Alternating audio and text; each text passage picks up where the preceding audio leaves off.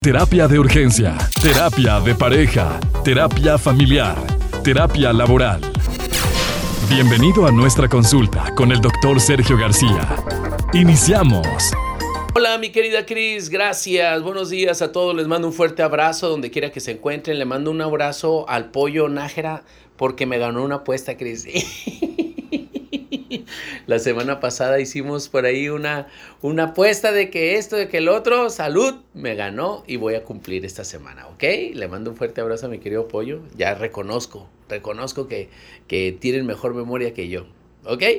Perfecto. Muchachos, hoy hablaremos de oficios. La semana pasada estuvimos hablando de algunas de las principales um, profesiones y esta semana voy a hablar de oficios. Tengo unas profesiones pendientes que probablemente la próxima semana trabajaremos, pero esta semana hablaremos de oficios. Y vamos a hablar primero del oficio, de uno de los oficios más antiguos, más de 2000 años de, antigüedad de este oficio, uno de los más apreciados también a lo largo del tiempo, de los más complicados, pero, pero mm, que requieren de, de mucho talento. Y este es el ser carpintero. ¿Quién fue el primer carpintero que nosotros tenemos en memoria? José, el papá de Jesús. Y ese era un, pero no era un carpintero normal, común, te lo platico, mi querida Cris. José no era un, carpintero cualquiera, era una especie de ebanista, de un, un escultor de la madera. Nosotros aquí ubicamos a los carpinteros como las personas que hacen los muebles para las cocinas, por ejemplo, que hacen los gabinetes, que les ponen las puertas. Bueno, eh, eh, ese otro carpintero del que yo hablo es un carpintero artista porque talla la madera y crea imágenes eh, con ella. Entonces, Jesús, perdón, el papá en ese entonces de Jesús, el papá adoptivo de Jesús, José, era eh, una especie de ebanista, una especie de artista, y usaban esa madera para adornar las casas, para adornar las puertas, para adornar los templos.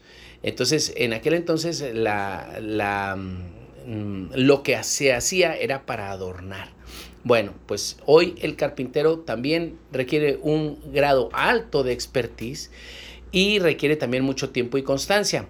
Yo no sé por qué eh, es una extraña situación que ocurre. Los carpinteros actualmente eh, fallan con el tiempo. Te dicen, les vamos a entregar la cocina en tres semanas y tardan tres meses en entregarla.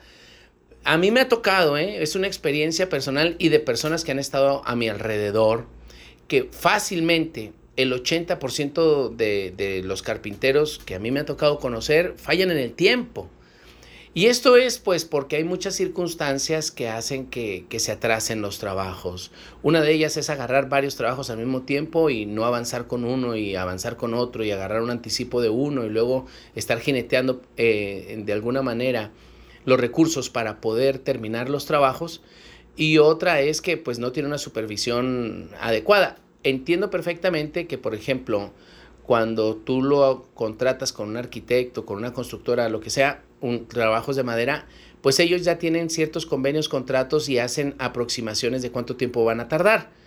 Pero sí, los tiempos de, de, de, los carpinteros no son iguales a los, tiempos de, a los tiempos de las personas normales.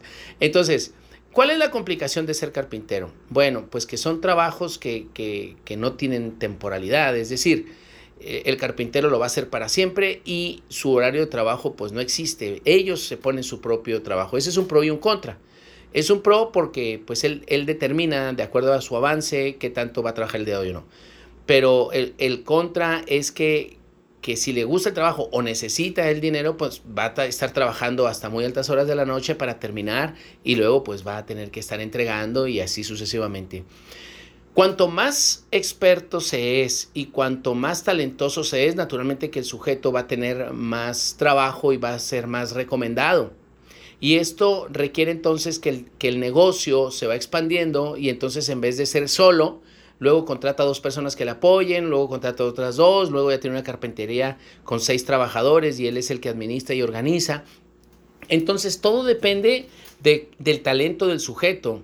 No necesariamente una persona que se ha dedicado a determinado oficio tiene que trabajarlo él, pues hay personas que lo pueden trabajar, que pueden trabajar para él, pero ahí la, eh, eh, la dificultad de que alguien trabaje para ti es que le tienes que enseñar el oficio y con el riesgo de que cuando el, aprendiz aprende, se va y hace una carpintería enfrente de la tuya. Y entonces ya te, se convierte en una, en, en, en esto que es estar compitiendo pues contra tus mismos súbditos. Entonces, el problema del oficio, pues es que se tiene que compartir el conocimiento y si no se comparte el conocimiento, uno puede estar eh, em, expuesto a tener que ser quien labore con sus propias manos durante muchos años. Entonces, mm, el dilema de compartir el conocimiento está en el tema de los oficios. Recomendaciones. Eh, yo recomiendo que los niños, que los adolescentes, los jóvenes aprendan de todos los oficios. Es decir, está bien aprender a usar una máquina para soldar, está bien aprender a usar un serrucho, está bien aprender a poner unos coples para una tubería que tiene una fuga. Es decir, un sujeto que sabe un poco de todo va a ser un sujeto más completo y va a tener conocimiento para poder responder. Es el tema del día, mi querida Cris. Comparte tus comentarios en nuestras redes sociales. Terapia de Urgencia o en Facebook e Instagram. Terapia de Urgencia